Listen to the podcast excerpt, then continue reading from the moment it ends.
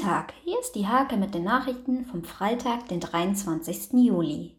Das Landvolk Mittelweser hat zur Podiumsdiskussion nach Neunkirchen eingeladen.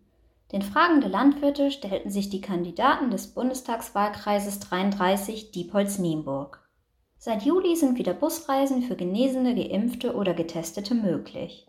Die Kunden seien jedoch noch verhalten, berichten die Reiseveranstalter aus dem Landkreis. Im historischen Freitag blicken wir auf die wechselvolle Geschichte Stolzenhaus zurück. Der Ort feiert dieses Jahr 675-jähriges Bestehen, allerdings vorerst ohne Feierlichkeiten.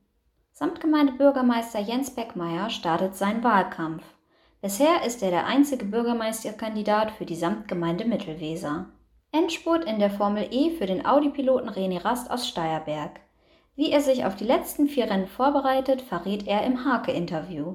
Diese und viele weitere Themen lest ihr in der Hake vom 23. Juli oder auf www.diehake.de.